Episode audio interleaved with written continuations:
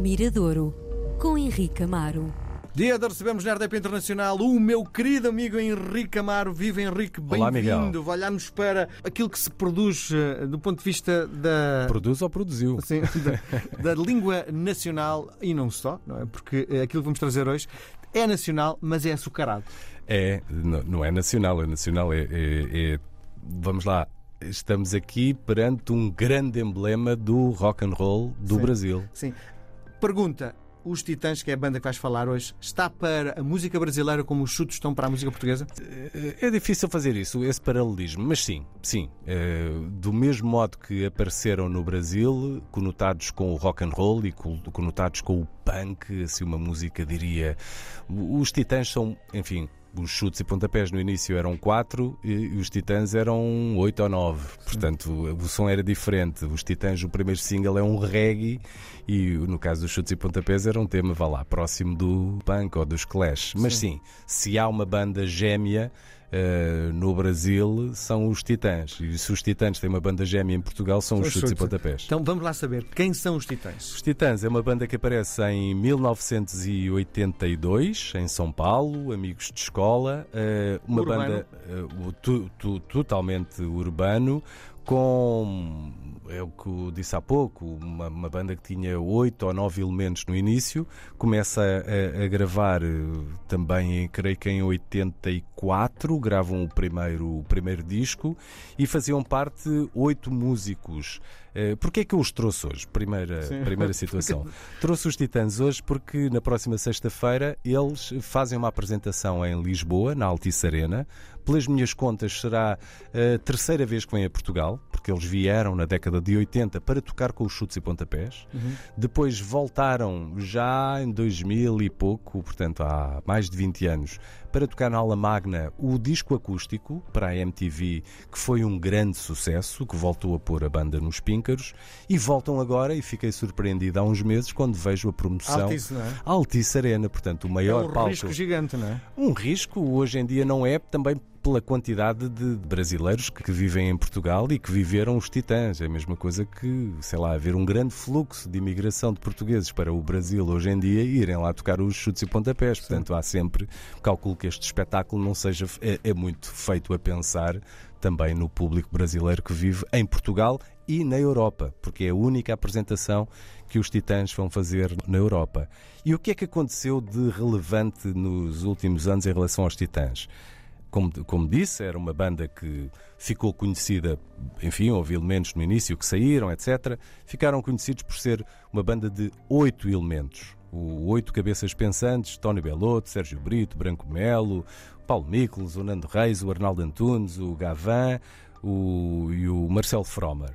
O Fromer é um músico que faleceu há 20 anos, numa corrida em São Paulo, é atropelado por uma mota e faleceu dois dias depois. Portanto, uma das grandes. E a correr?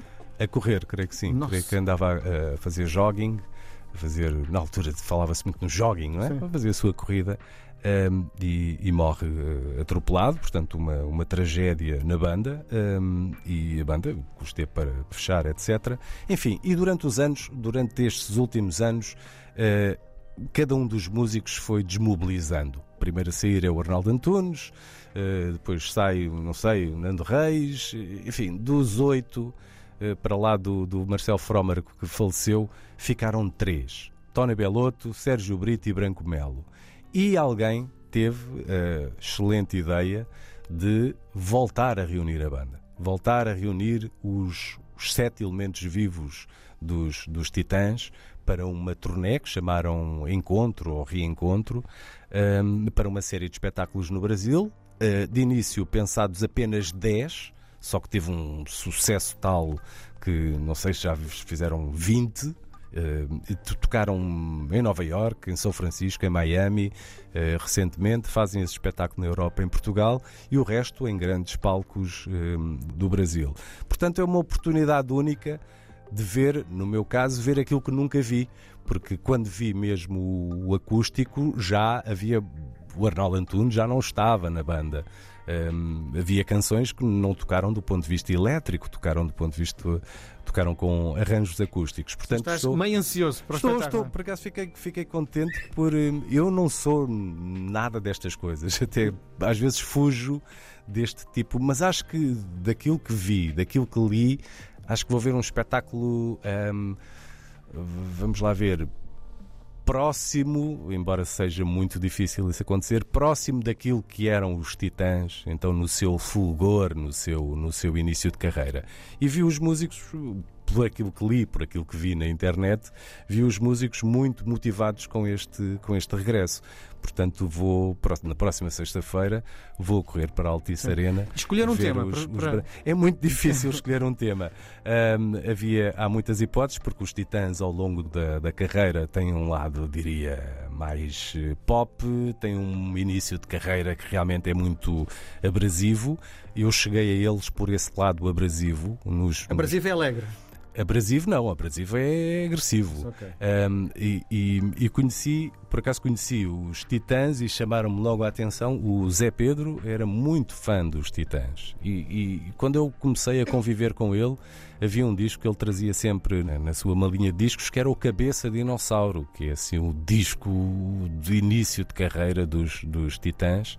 E, e- e uma vez ele emprestou-me o disco para eu ouvir e aquilo disse-me muito, gostei, gostei muito de, de- porque realmente achei ali algum paralelismo com o início dos chutes e pontapés.